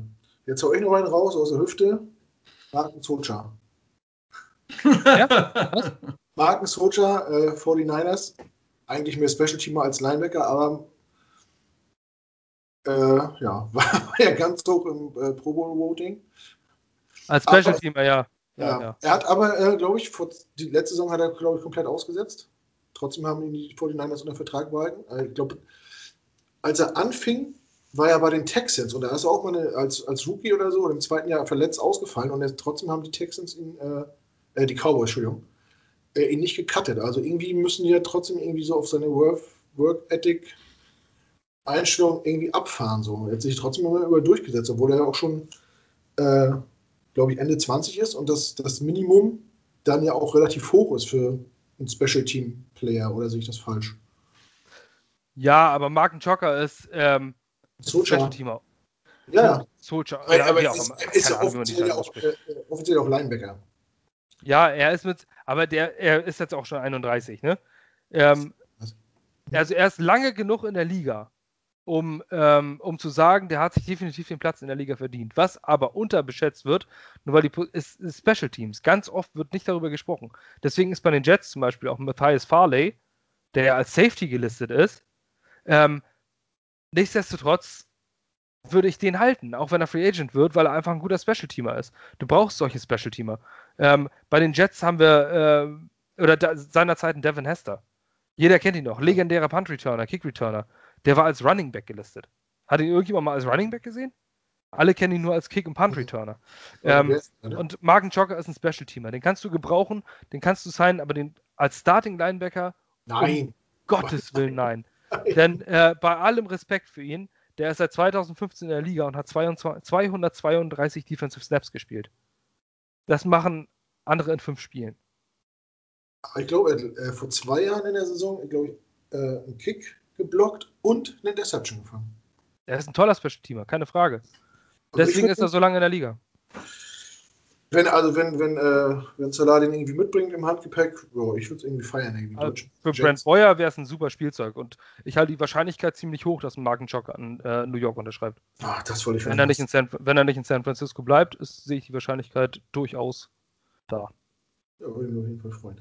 Ähm, ja, Linebacker, äh, gerade so, wir haben es gerade angesprochen. Ähm, ich glaube, die Cardinals waren es letztes Jahr. Es, mittlerweile geht ja so ein bisschen der Trend um, dass es so Hybridspieler gibt. Safety und Linebacker, also Leute, die so beide spielen können, die dann auf dem Feld rotieren können und so. Ähm, wie seht ihr das in Zukunft? Ist das, ist das jetzt nur so ein kurzer Trend oder wird sich das irgendwie auf Dauer durchsetzen, dass, ein, dass man da flexibel wird, dass, ein, dass auch ein Safety Linebacker spielen kann? Ja. Wie hieß der denn von den Cardinals? Simmons? Simpson? Ja, Simmons. Simmons? Ja. ja ähm, der erste Rundpick der Cardinals. Ja, das hat ja schon angefangen. So ein Shaq Thompson von den Panthers ist ja ähnlich, ähm, die dann halt immer so, so ein Tweener sind. Früher, also Tweener ist ja dann immer so, ne, so ein Mittelding. Das ging, ging, ja erst mit Edge und Outside Linebacker oder Defensive End war das ja immer so die Tweener. Jetzt ist halt der Tweener Safety oder Hybrid Linebacker. Ähm, es liegt halt immer daran, weil die Liga wird immer mehr passlastig und dann musst du halt dementsprechend variabel sein. Ne? Also mit den Nickel Defense oder äh, also mit dem fünften Cornerback äh, oder Defensive Back anstatt halt einem Linebacker oder einem sechsten sogar. Ähm, wenn du in einer Dime spielst. Ähm, und das, dieses, dieser Trend geht da ja auch hin, ähm, dass du einfach variabel sein musst. Ne? So, und die, da die Liga nicht weniger passlastig sein wird, ist das halt kein kurzes Ding. Also das wird sich schon wird sich schon halten. Einfach auch, damit die Defense sich äh, ein bisschen wieder neu entwickelt. Ne? Aber das ist jetzt ja auch nichts Neues. Dieses, das gibt es ja auch schon ein paar Jährchen, die Position. Also Shaq Thompson wurde, glaube ich, 2015 gedraftet. Da war es noch relativ neu. Ähm, aber der hat sich mehr zum Linebacker entwickelt. Andere sind halt mehr den Safety-Weg gegangen oder kommen von Safety zum Linebacker. Äh, bei den Cardinals, den ich immer ganz cool fand.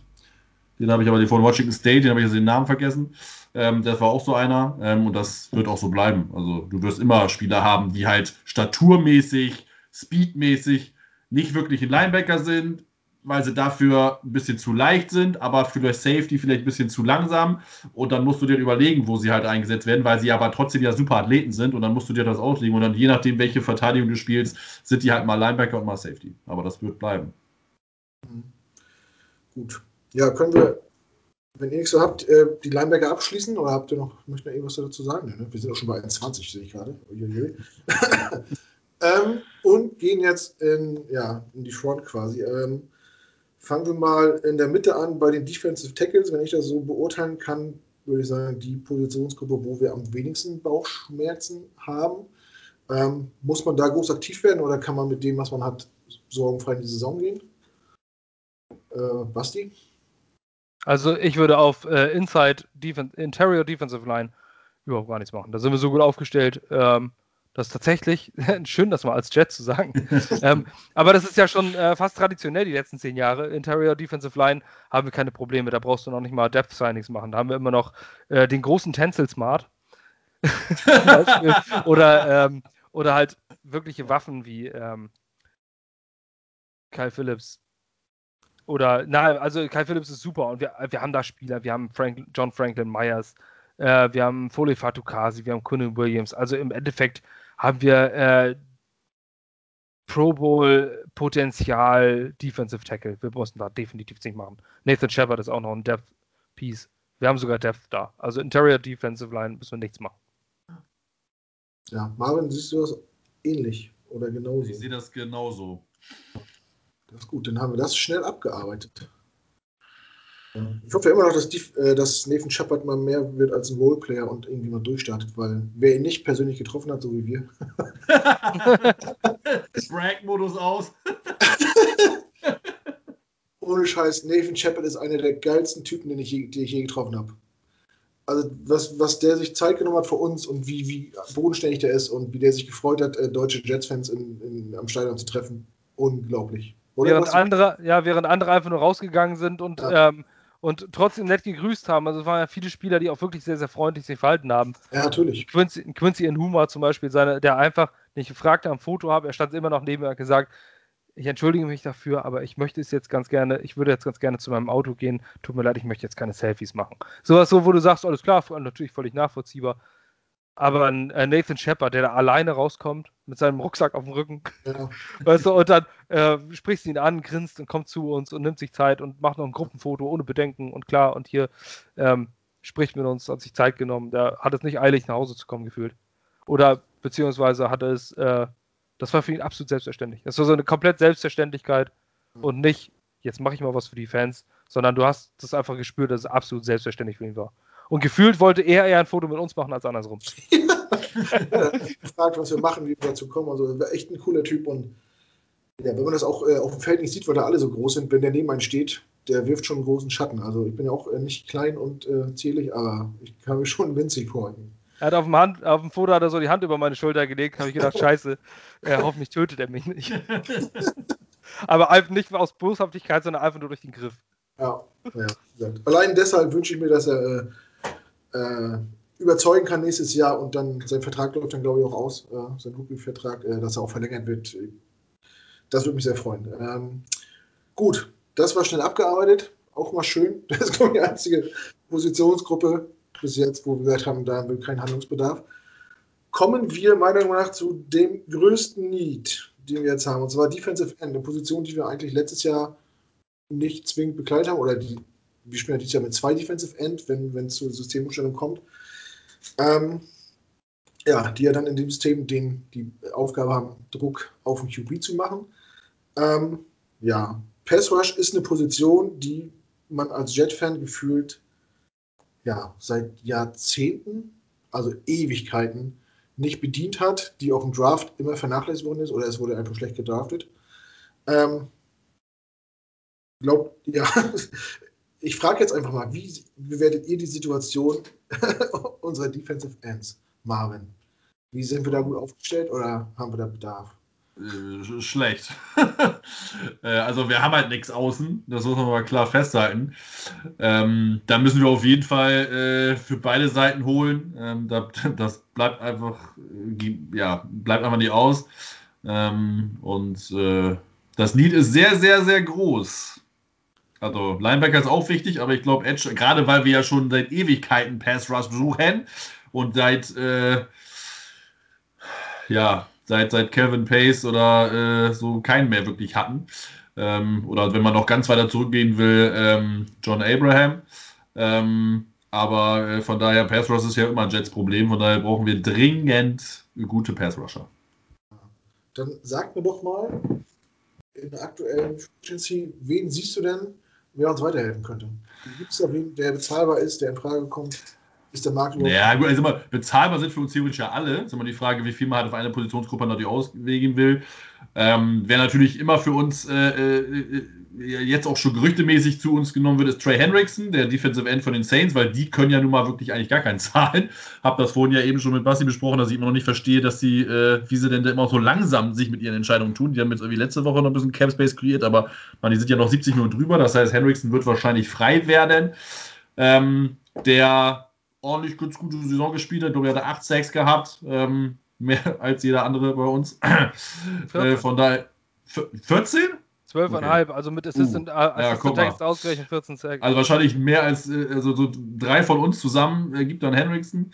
Von daher ähm, wäre auf jeden Fall eine Verstärkung. Ähm, ja, Kiri Hyde ist, glaube ich, eher Inside. Ähm, dann hast du noch, also ich finde noch einen Romeo O'Quara von den Lions nicht schlecht, der wäre zumindest ein Depth-Piece. Ähm, ist jetzt vielleicht nicht unbedingt der, der High-End-Starter. Ähm, Solomon Thomas von den 49ers wird frei. Ähm, der natürlich neben Bowser natürlich so ein bisschen untergeht und der auch Startschwierigkeiten hatte. Also die ersten zwei Jahre waren nicht so geil. Und letzte Saison hat er sich natürlich das Kreuzband, äh, Kreuzband äh, gerissen ge gegen uns, äh, im Spiel gegen uns. Ähm, ist halt immer die Frage, wie man davon zurückkommt. Ähm, ja, das sind so meine. Äh, Bastis Man Crush lasse ich jetzt mal außen vor, den soll er nennen. Ähm, und äh, sonst hast du halt noch, theoretisch hätte man letztes Jahr noch einen Clown hier holen können, aber der war letzte Saison Sack-mäßig relativ schlecht, soll aber wenn man den Experten glauben sollte, ziemlich gute äh, Ratings hatten, was einfach allgemeine Defense-Verteidigung angeht, also Stops etc. Hat halt kein Sack erreicht, aber war angeblich jetzt nicht so ganz mies, wie man äh, das statistikmäßig wohl glaubt. Aber der will halt große Kohle und für den brauchst du halt keine, meiner Meinung nach, keine 15 Uhr plus ausgeben. Ne? Wenn er 10 nimmt, kann das machen, aber halt nicht viel mehr. Von daher, aber du hast halt eine gute Möglichkeit. Ich glaube, du hast auch ein gutes, ähm, eine gute Durchschnitts- äh, Durchschnittsspieler, die einfach die Tiefe bringen können und hast einen großen Pool, aus dem du noch auswählen kannst. Von daher ähm, sieht das da nicht so schlecht aus. Da wird was kommen. Ja, da muss was kommen, das ist klar. Ähm, man darf sich natürlich nicht immer äh, auf, die, auf, die blanken Stats verlassen äh, ja. und, gucken, und, gucken, wer hat die meisten Sets. Ich sag mal, für ein, im Spiel selber in der Situation ist ein Quarterback Hurry, also den Quarterback unter Druck setzen, viel, viel wichtiger als ihn zu Boden zu reißen. Ne? Zwingen ihn zu Fehlern lassen, den Ball wegwerfen. Klar ist ein Sex. Ein Sex ist sexy und sieht gut aus und mhm. macht Spaß, wenn man ihn sieht. Aber effektiv ist, wenn du viel, viel öfter durchkommst und, äh, und im Gesicht vom Quarterback bist und den zu Fehlern zwingst. Ähm, Basti Marvin hat jetzt ganz bewusst einen Namen ausgelassen. ähm, ja, ich, ich, schätze, du siehst die Situation ähnlich, dass wir unbedingt was machen müssen. Sag uns doch mal, wer ist der Traum deiner schlaflosen Nächte? Wer lässt dich äh, die, die, Augen blitzen? Wen, wen möchtest du sehen? Ja, natürlich selbstverständlich Ben Mayowa. Nein, selbstverständlich. Äh, ich, schwer, schwer ist es bei mir. Ich bin, ich bin natürlich Fanboy und ist es bei mir Yannick Ngakwe ähm, der für mich eindeutig der Defensive End, den man ähm, jetzt unter Vertrag nehmen sollte. Viele bewerten ihn negativ aufgrund des letzten Jahres. Klar, er wurde zweimal getradet, einmal zu den Minnesota Vikings. Ähm, per Tag and Trade aus Jacksonville, dass man aus Jacksonville raus will, die letzten Jahre ist kein Wunder, wenn sogar die ähm, Spielergewerkschaft gesagt hat, Leute unterzeichnet überall, aber nicht in Jacksonville. Ähm, das war allerdings noch unter Tom Coughlin. Und dann wurde er aus Minnesota als die Vikings gemerkt haben, okay, wie wir vorher gedacht haben, wir wollen die Playoffs, das wird irgendwie doch nichts, haben sie ihn wieder weiter getradet, weil er ja nur den Rest des Jahres Vertrag hatte. ging dann nach Baltimore und dort wird er jetzt wieder Free Agent. Baltimore hat schwer zu kämpfen mit ähm, ihre Edge-Verteidiger, wenn der Vertrag bringen, denn die haben drei, vier sogar. Die haben Tyus Bowser, ähm, ein Under the Radar Top-Name. Die haben Parnell McPhee, die haben Matthew Judon und Yannick Ngakwe, die alle Free Agents werden. Und sie können sie alle vier definitiv nicht unter Vertrag halten. Und ich gehe davon aus, dass Yannick Ngakwe einer dieser Spieler wird. Yannick Ngakwe ist denn, ähm, hatte nämlich, äh, ist nämlich spannend, denn er gehört zu den besten Pass-Rusher der Liga, auch wenn seine Sack-Zahlen nicht sehr hoch sind. Aber das, was Knut gerade gesagt hat, das könnt ihr gerne aufschreiben und mit drei Ausrufezeichen an euer Pinnwand hängen, denn genau das, äh, das ist richtig. Ähm, Quarterback Hurries und äh, Pressures sind die neuen Sacks. Das ist eigentlich die Statistik, die zählt. Ähm, Yannick Ngakwe ist ein ausgezeichneter Pass-Rusher, aber ein lausiger Runstopper. Ähm, Overall Run Grade ist, hat er nur ein 9,8 Percentile. Das heißt, 90 Prozent der Liga auf Edge sind besser im Run-Verteidigung als Jan Ngakwe. Jan Ngakwe ist ein Pure Pass Rusher, den du auf die 5-Tag, also sprich auf die Außenschulter des Tackles und, und schickst ihn in jedem Snap einfach nur den Pass Rush. Das hätte in der 3-4-Defense nicht funktioniert, in der 4-3-Defense klappt sowas wunderbar.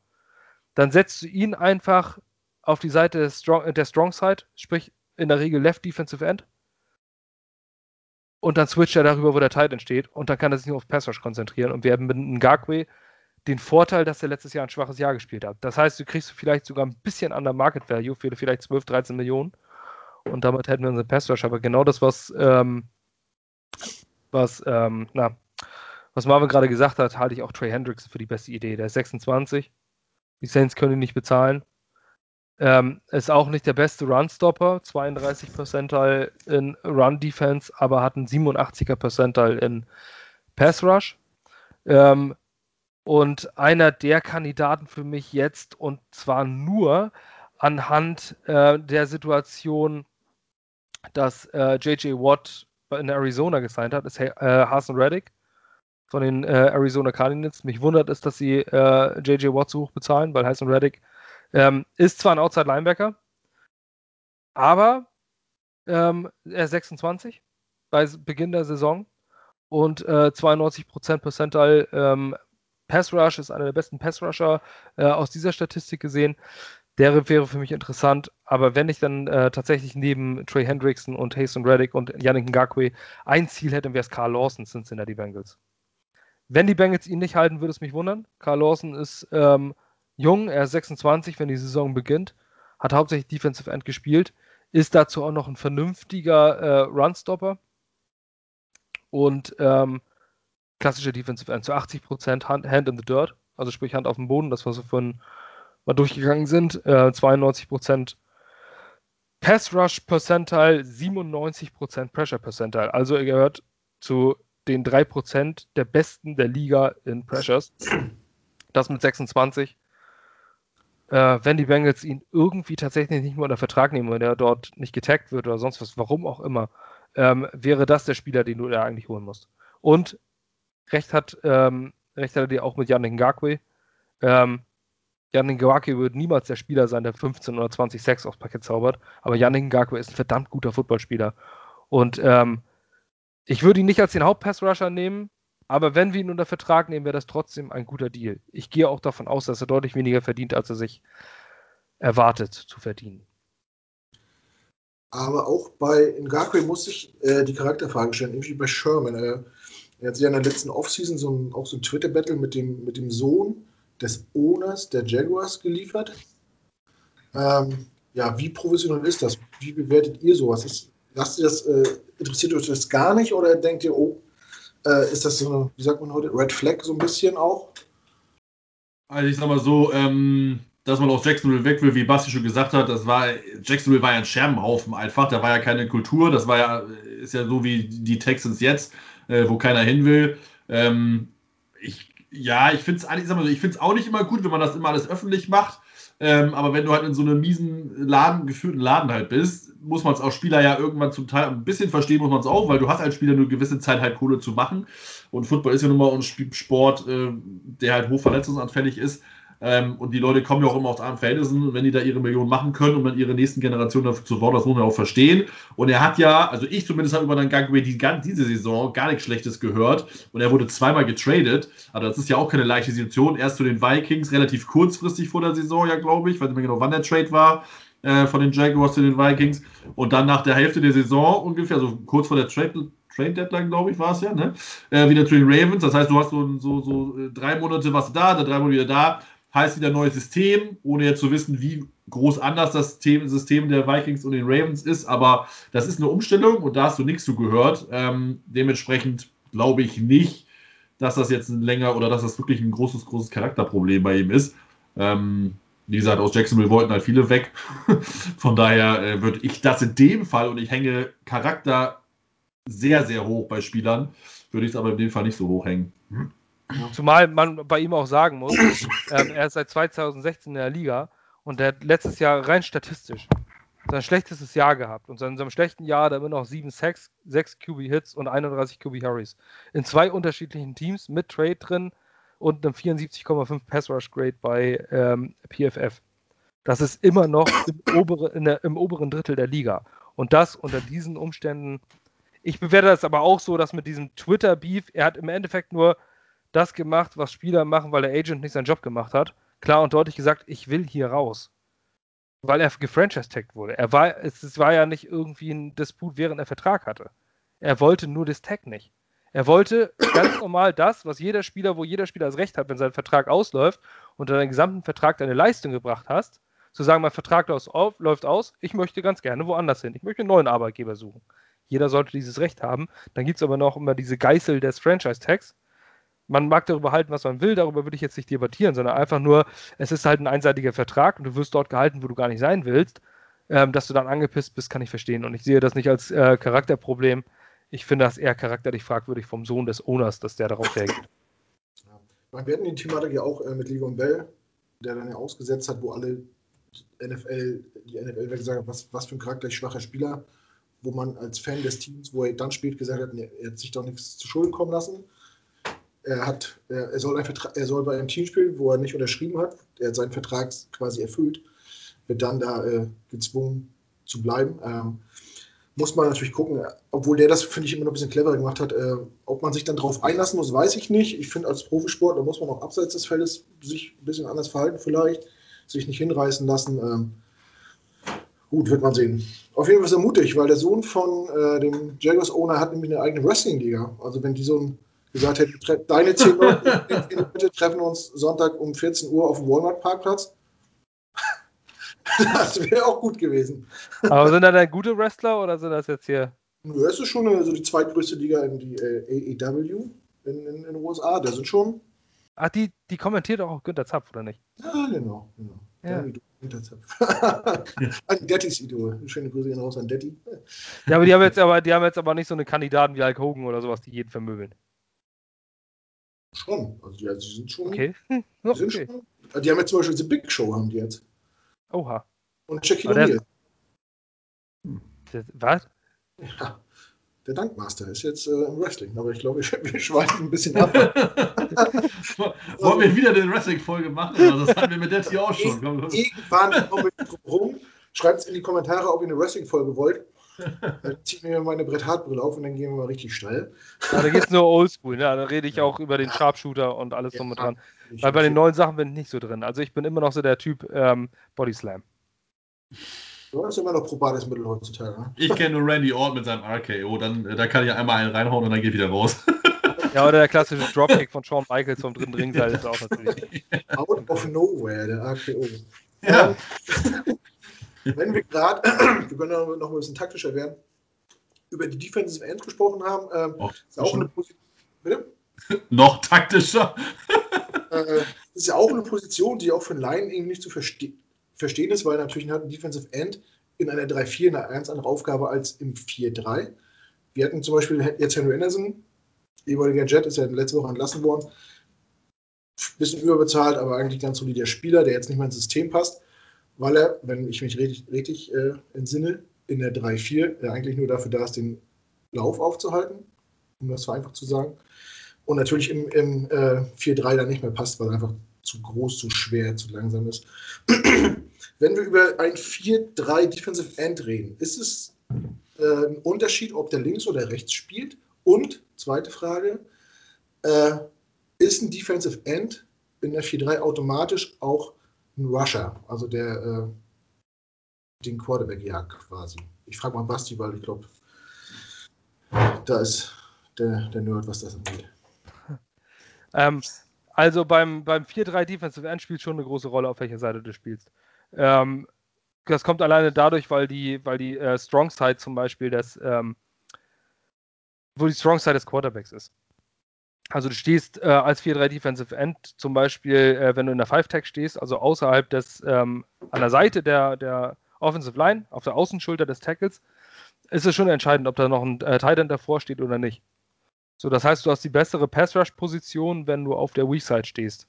Ähm, und das ist natürlich gemessen daran, wo die, wo die Weak-Side ist. Also das ist schon entscheidend, auf welcher Seite du stehst. Du hast nämlich entweder einen Tight End vor dir, zusätzlichen Blocker, wo du dich zwischenkämpfen musst, oder du hast eine freie Seite auf der Edge.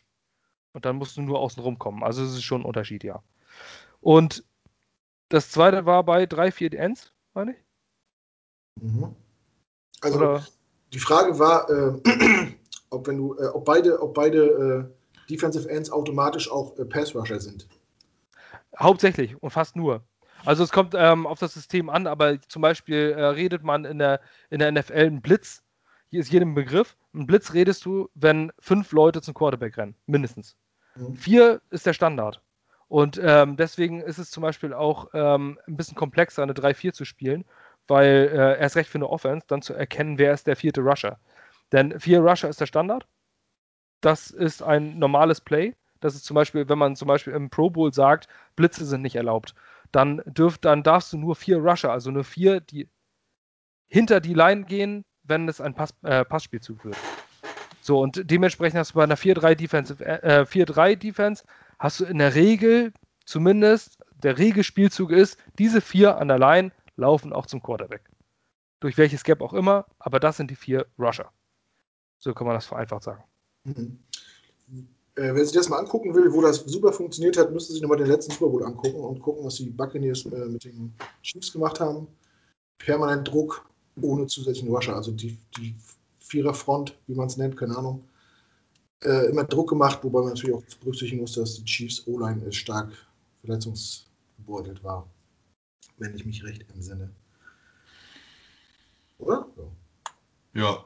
Da ist mir extrem aufgefallen, dass, dass die, die Vorfront oder wie, weiß ich, den Typen das mal nennen. Äh, Foreman Front. Ja, extrem, ja. extrem performt haben und immer wieder äh, Druck gemacht haben, ohne, ohne irgendwie aus jemandem dazu zu holen. Ähm, da kommt es auch drauf, immer darauf an, was du machst. Es gibt auch diese Stunts, wenn dann äh, beim Snap dann äh, zwei Linemen, äh, sieht man sehr oft, sehr schnell ihre Position wechseln. Der eine rennt hinter dem anderen rum und versucht dann das Blocking-Scheme der Offensive Line zu ändern. Da kann man sehr, sehr viel machen, ja. Und du musst auch in der Lage sein, mit deinen vier Leuten zu rushen. Also es bringt dir halt immer nichts, noch einen zweiten, noch einen ja. zusätzlichen fünften Blitzer zu schicken, weil der fehlt dir ja wieder in der Coverage. Ähm, und wenn du da nicht zu Quarterback kommst, hast du halt einen Verteidiger weniger, der Passverteidigung machen kann und dann hast du halt irgendeinen, der wieder frei steht. Das heißt, du musst unbedingt mit deinen vier rushen können. Das ist unerlässlich. Das, also und das wusste die da. 49ers Defense zum Beispiel sehr gut zu erledigen mit ihrer Top Defensive Line. Da hat man zum Beispiel einen Coach, der das eigentlich ganz gut erinnert. Und zufällig haben wir den jetzt. Also. Ach ja, das ist ja unser Head Coach, da kam ja gar nicht ah, drauf. Ah, ja. ah. Ah, war ein Zufall. die, die, hatten ja auch Bosa. Ähm, ja, nee, kurz letzte Saison nicht. Saison nicht, ne. Die ersten Spiele schon, ne? Aber, ähm, naja, Woche 2 oder, oder 3, wann war das gegen uns? Da war der schon weg. Wenn, äh, wie, wie, würdet ihr es beurteilen, wenn man jemanden draftet? Äh, wie schnell ist der äh, wertig aufzustellen? Also ab wann kann der abliefern? Ist, ist das, wie schwer ist der Übergang vom College in die NFL als Rusher? Basti? Oder Marvin? Ich wollte jetzt ja, Marvin zur Luft sagen wollte. ja, ich sag mal so, es ist erstmal ist es ja immer typenabhängig. Wenn du das natürlich äh, äh, weißt, was ein Spieler kann und was ein Spieler nicht kann und du den halt nicht wie bei Werner irgendwo ein System reinzwängen kannst, was er einfach nicht spielen kann oder wo er zu nicht in der Lage ist, dann können natürlich ähm, Spieler relativ schnell auch mal Erfolg haben. Aber es ist natürlich schon so, dass die NFL, äh, je nachdem, wo er auf dem College war, ein komplizierteres Verteidigungsscheme hat. Du hast natürlich Leute, die das ein bisschen länger schon machen, Veteranen, die ein sch äh, schneller und schwerer und schneller sind im besten Fall. Das heißt, es ist natürlich auch, auch ein anderes körperliches Level, anderes Speed-Level. Ähm, von daher, das ist natürlich nicht mal eben so gemacht, aber natürlich hast du immer mal Spieler, die auch mal äh, sofort auf sich aufmerksam machen. Ähm, wie gesagt, das betrifft dann alles, dass du halt die, die, die richtigen Spieler dir aussuchen musst. Es gibt immer Talente im Draft. Ähm, die ziemlich, ziemlich gut sind. Ähm, und du kannst natürlich sofort einschlagen. Das äh, ist jetzt nicht ausgeschlossen, aber es ist schon nicht so leicht. Also, wie Basti gerade sagt, wenn du halt immer noch auf der Strong Side bist, also ich glaube, keiner der Rookies wird immer auf dieser Strong Side sein, weil da hast einen Tight End, der chippt dich vielleicht nochmal weg. Dann hast du noch, dann noch den Tackle, ähm, wo du dich halt darauf konzentrieren musst. Das ist halt ein bisschen schwieriger. Ne? Also, wenn wäre es halt eher Weak Side, damit du nur ich laufe einfach, was ich habe, Vollgas, Bullrush, keine Ahnung, oder ich versuche meinen Körper so stark zu drücken, dass ich halt um den Tackle rumkomme. Das ist halt relativ einfach, das kannst du noch machen. Ne? So, und dann kannst du auch 6, 7, 8, 6 in der Saison mal haben, in der Rookie-Saison. Das ist jetzt nicht ungewöhnlich, aber ähm, wie alle Anfänger, jeder Anfang ist schwer und äh, das sind halt nur die Ausnahmen. Ne? Also, und wie gesagt, wir sind ja auch, du willst ja auch nicht sofort immer. Ähm, ähm, mit einem Draft den, den gleich den Star haben. Du willst ja auch Tiefe, du kannst ja auch entwickeln. Ähm, aber wenn wir jetzt sagen wir schon Gregory Russo von Miami denken, der kann schon sofort einschlagen. Also das Talent ist ja eindeutig gegeben. Also das ist definitiv so, wenn du den an 23 noch kriegst. Gut. Letzte Frage, Basti. Äh, Im Draft erst Cornerback oder erst Defensive End? Corner. Ich würde zuerst den Cornerback wählen. Weil ich würde die, ähm, ja, Corner ganz einfach, weil die Free, äh, weil die äh, Free Agency Klasse auf Edge einfach deutlich besser aufgestellt ist. Ich denke, dass man Edge erstmal auf, ähm, auf äh, mit einem Big Signing irgendwo äh, sich diesen einen Edge Rusher holt und dann Cornerback im Draft adressiert. Aber trotzdem auch äh, Richtung Edge im Draft auch aktiv wird, oder? Absolut, auf jeden Fall. Also ich, da musst du, das ist ähnlich wie bei Quarterbacks. Du musst einen Edge Rusher in jedem Draft eigentlich nehmen und irgendwann triffst du halt auch mal den richtig guten. Aber genauso wie Marvin das sagt, es ist halt wirklich selten, dass du so eine Spieler hast wie Chase Young oder wie, äh, wie auch Yannick Ngakwe war nach dem Draft im ersten Jahr auch super.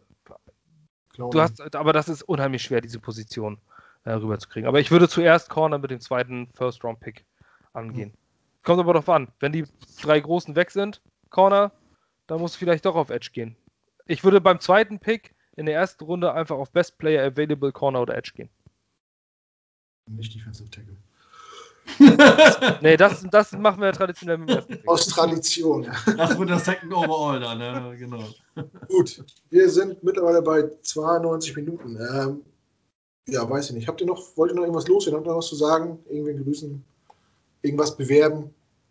Unser äh, GM-Board hier, Basti, was wir machen können oder wo ihr euch als das runterladen könnt vom Per. Äh, ja, tatsächlich könnt ihr, uns, könnt ihr euch einfach nur auf uns, äh, an uns wenden. Also es ist jetzt kein Hexenwerk. Wir haben äh, ein Word-Dokument, Roster-Bauplan, wo ihr äh, euch daran orientieren könnt. An unserer Website geht ihr einfach mal auf, ähm, ich meine bei Scouting ist es. Ne, wir haben unseren Roster-Bauplan auf jeden Fall im Menü eingebaut. Äh, dort könnt ihr gucken, wer was äh, gemacht hat mit dem Roster und wie das funktioniert. Ähm, könnt ihr auch gerne den ganzen Text rauskopieren und euren Text reinschreiben. Ähm, schreibt uns, traut euch, ihr könnt den Roster bauen für die 2021-Saison. Äh, wir haben euch da zwei Tools an die Hand gegeben, womit ihr den Draft und die äh, Capspace, äh, die Geschichten kalkulieren könnt. Könnt dann selber gucken, wer wird Free Agent, wie würde ich den Roster zusammenbauen. Ähm, oder ihr geht auf Jets X Factor, die Seite von Robbie Sabo ähm, und Michael Nanya. Die haben, äh, da müsst ihr natürlich einen kleinen monatlichen Betrag bezahlen. Das lohnt sich aber. Das ist der beste Jets-Content im Internet. Ähm, und dort gibt es auch ein Off-Season-Tool.